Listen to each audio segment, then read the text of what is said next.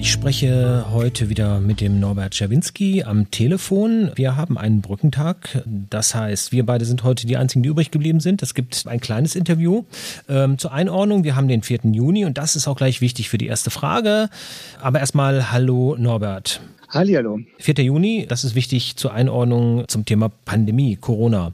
Was gibt es da Neues aus dem Rat? Ja, die Situation ist ja in eine gute Richtung, hat sie sich entwickelt, aber es äh, kommen natürlich neue Probleme, denn mit der Öffnung haben wir einen enormen Drang gehabt äh, vom Umland auf die Düsseldorfer Altstadt, die Poser, die gefahren sind, aber auch die Menschenmassen, die in der, in der Altstadt waren so dass dann ähm, auch noch weitere Maßnahmen ergriffen wurden. Verweilverbot an Rheinuferpromenade und Altstadt mit einem ziemlich großen Personaleinsatz von Polizei und auch ähm, OSD und die Sperrung der Königsallee an äh, den Wochenenden für den Autoverkehr, also eine autofreie Kühe, äh, ganz anders, als wir es noch im Wahlkampf gefordert hat. Ja, die Bedingungen erfordern das. Auf der anderen Seite, du hast es schon angesprochen, insgesamt scheint sich die Situation etwas zu entspannen. Viele Düsseldorfer sind inzwischen geimpft und ja, im Vorgespräch haben wir ja schon geklärt, dass wir wahrscheinlich das nächste Interview dann mal endlich wieder persönlich und vis-à-vis -vis mit dem Mikrofon machen werden. Genau, und wir hoffen auch, dass wir die nächste Ratssitzung dann auch wieder im Ratssaal machen können. Diesmal hat sie eben nochmal unter den Pandemiebedingungen in der Stadthalle mit Testung und mit viel Abstand und äh, zeitlicher Beschränkung stattgefunden. Langsam wird sich das hoffentlich wieder normalisieren.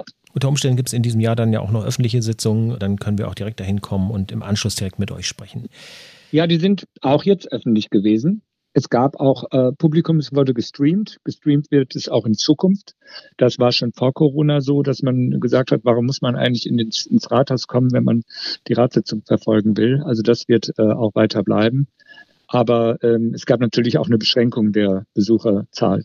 Kommen wir zu den Inhalten. Wir hatten ja schon beim letzten Mal über das Thema Anfragen gesprochen, dass ihr dabei als Instrument der Opposition eingeordnet habt. Gleichzeitig habt ihr erzählt, dass auch ihr teilweise die Anfrage nutzt. So geschehen bei der letzten Ratssitzung zum Thema Gastronomie und Kultur in den Düsseldorfer Parks. Worum ging es dabei? Ja, da geht es äh, darum, dass wir ja einige Einrichtungen hatten im Floragarten, die Flora-Bar, auch ähm, in dem Park Alter Friedhof an der Vollmerswerter Straße in Bilk oder an der Emmerstraße im, im Volksgarten, die geschlossen sind und nicht wieder aufgemacht haben, wo wir sagen, das sind eigentlich gute Dinge, die wir auch wieder weiter ermöglichen wollen, wie auch die äh, Parklife-Veranstaltungen in den Parks in, in den Sommermonaten. Und dass wir da halt schauen wollen, äh, mit welchen Mitteln können wir das wieder ermöglichen. Die kleinen Kommissionen haben auch getagt. Da gibt es auch Berichte zu, unter anderem zum Thema Köbogen, zum Rhein-Ruhr-Express und zum Radverkehr. Radverkehr würde ich gerne nachher nochmal als einzelnen Punkt besprechen, aber was gibt es im Köbogen? Also der, die kleine Kommission Köhlbogen geht eigentlich dem Ende äh, zu, weil da geht es jetzt nur noch um die äh, weiteren äh, Pflasterungen, gerade auch auf dem äh, Gustav Gründgens-Platz. Da hatten wir umfangreich auch unter Bürgerbeteiligung geguckt, was da wieder möglich ist. Die Skateranlage ist wieder erstellt. Es folgt jetzt noch die Terrassenfläche die äh, gerade vor einer Woche von der Nordseite des Schauspielhauses wieder in Betrieb gegangen ist. Das ist natürlich schön, wenn man jetzt sieht, äh, es geht dem ja der Vollendung entgegen. Und zum Thema Nahverkehr. Der Rhein-Ruhr-Express stand noch auf dem Programm. Ja, der Rhein-Ruhr-Express wird uns noch Jahre beschäftigen, ähm, also mindestens noch zehn Jahre. Und in keiner Stadt wird so viel an den Bahnanlagen gemacht wie in Düsseldorf. Äh, zusätzliche Gleise, damit natürlich auch Lärmschutz. Umstritten die Frage in, in Angermund. Wir begleiten das mit einer kleinen Kommission ähm, und schauen da auch immer, was ist äh, an zum Beispiel besseren Schaltschutzwänden. Die Deutsche Bahn geht natürlich davon aus, sie nimmt jetzt 0815-Modell. Und wir haben uns als ähm, Stadt immer dafür ausgesprochen, dass in der Friedrichstadt aber auch an anderen Stellen wir eine andere Lösung haben wollen, die nach Möglichkeit transparenter ist und eben den Bürgern nicht einfach so eine Wand vor die äh, Fenster klatscht.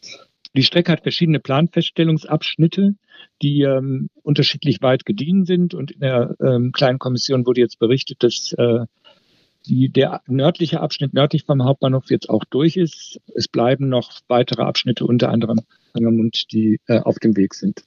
Kommen wir zum Kinder- und Jugendförderplan 2021 bis 2025, den ihr beschlossen habt. Was steht da drin und was ist aus grüner Sicht hier der wichtigste Punkt? Also wir haben einen regelmäßigen Kinder- und Jugendförderplan. Da steht drin, wie die äh, Kinderinfrastruktur ist, also die Kindertagesstätten, aber auch die Jugendfreizeitstätten. Und das ist eigentlich auf einem sehr guten Weg. Wir haben jetzt für die kommenden fünf Jahre den Kinder- und Jugendförderplan verabschiedet, der intensiv auch im Jugendhilfeausschuss behandelt worden ist. In dem Jugendhilfeausschuss sitzen auch nicht nur Politikerinnen und Politiker, sondern da sitzen auch Vertreter von Trägern, von den Eltern und so weiter. Und das ist ein ziemlich umfangreiches Teil, was wir uns dort vornehmen. Es ist auch vielleicht nochmal für uns Grüne auch wichtig äh, die Frage der Partizipation von Kindern und Jugendlichen und die Frage von Inklusion, die wir auch sehr viel Wert legen, die sich jetzt auch in dem Kinder- und Jugendförderplan widerspiegeln. Es hat so zum Beispiel auch eine Jugendbefragung gegeben in 2019, äh,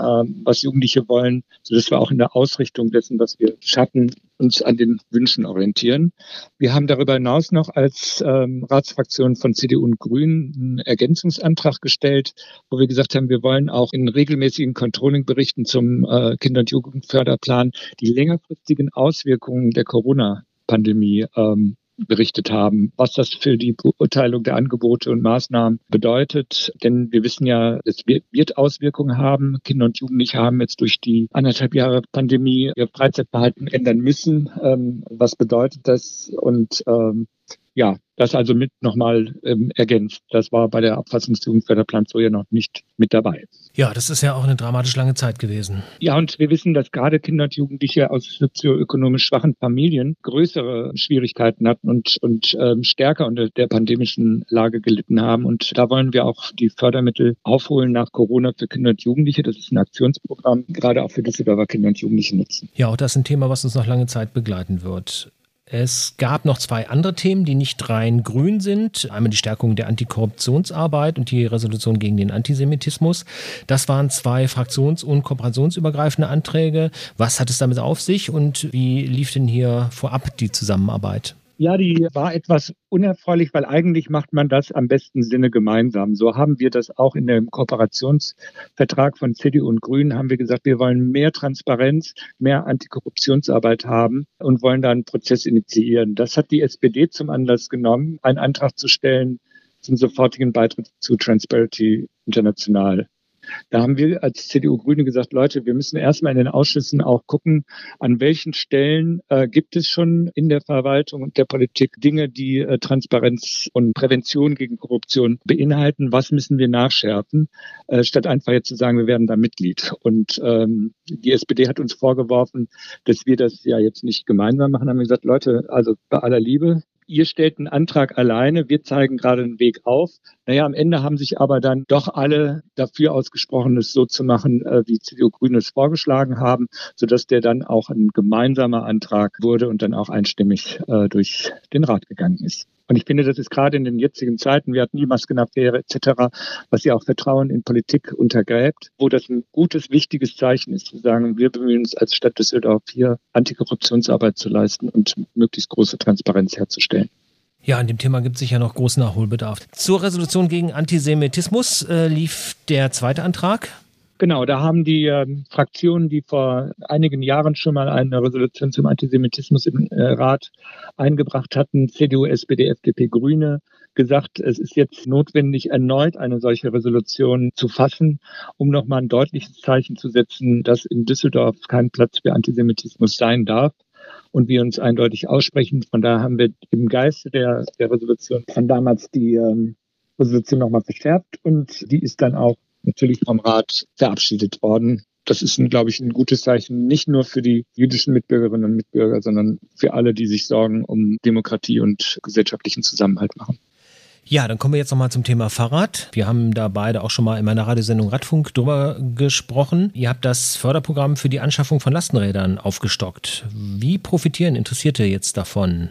Ja, wir haben ja die Verwaltung mal gebeten zu sagen, guck doch mal in anderen Städten, können wir nicht so ein Förderprogramm für Lastenräder machen. Und dann hat die Verwaltung gesagt, gut, 500.000 Euro. Damals haben wir gesagt, nee, also wir sind überzeugt, ähm, dass es mehr Nachfrage gibt und wir gehen mit einer Million Euro an den Staat und haben auch noch ergänzt, dass es nicht nur für Geschäftsleute ist, sondern auch für Privatleute, dass es nicht nur für Lastenräder, sondern auch für Anhänger gilt. Und das Programm ist dann am 1. Juni online gegangen und war innerhalb des ersten Tages war der Server schon äh, ausgelastet und es gab über 800 Förderanträge, sodass wir dann kurzfristig gesagt haben, der OB sich auch sofort dafür ausgesprochen hat, zu sagen, da legen wir noch eine Million drauf. Wenn das so gut ankommt, dann zeigt es, dass es das Bedarf gibt. Und ja, wir haben die Hoffnung natürlich, dass Leute sagen, wenn ich jetzt ein Lastenrad gefördert bekomme, dann brauche ich vielleicht mein Auto nicht oder zumindest mein Zweitauto nicht. Und dass das äh, zur Verkehrswende beiträgt, ist ein äh, super Ergebnis. Wir wissen aber auch, sagen wir auch gleich dazu, jetzt brauchen wir auch die Abstellmöglichkeiten für die Lastenräder. Das ist nochmal eine Herausforderung. Und wir brauchen natürlich auch die Fahrmöglichkeiten, denn so mancher Radweg ist nicht dafür geeignet, um ähm, zumindest mit einem breiteren, dreirädrigen Lastenrad halbwegs vernünftig durchzukommen. Ja, aber das wird auch festgeschrieben werden in den Standard für Düsseldorfer Radwege. Das wird natürlich nicht von jetzt auf gleich auf allen möglich sein, aber klar ist, äh, Radwege, die neu gebaut werden, müssen so sein, dass man nicht nur mit einem Lastenrad drauf fahren kann, sondern auch ein Lastenrad überholen kann. Das muss Standard sein. Ist das Geld denn jetzt aufgebraucht oder ist noch Platz, um weitere Anträge zu stellen? Ähm, ja, dadurch, dass wir eine Million nochmal draufgegeben haben, kann man wieder Anträge stellen. Also die erste Million ist weg, aber wie gesagt, mit der zweiten. Und gucken wir mal, wie weit wir damit kommen, ob wir vielleicht dann nochmal nachlegen. Die Bereitschaft ähm, von äh, Grünen, CDU, OB ist da groß. Informiert euch dazu auf der Seite der Stadt Düsseldorf, da steht dann alles weitere zum Antrag drin. Aber über das Thema Rad könnten wir beide natürlich noch stundenlang sprechen. Für heute soll es erstmal gut sein. Norbert, war ein kurzes Interview, aber ich glaube, wir haben das Wichtigste aus dem Rat für diesen Monat berichtet. Ja, ich glaube, das war es auch tatsächlich. Jetzt haben wir noch eine Ratssitzung vor den Sommerferien und dann kommt auch für uns die Sommerpause. Die nächste Ratssitzung ist am 1. Juli und wie ich ja schon sagte, ich hoffe, dass wir dann wieder mal ein persönliches Interview haben. Dann hören auch diese Telefonstörgeräusche auf und es wird alles wieder etwas freundlicher und entspannter. Bis dahin wünsche ich auf jeden Fall einen schönen Sommermonat und gute politische Arbeit. Ja, wunderbar.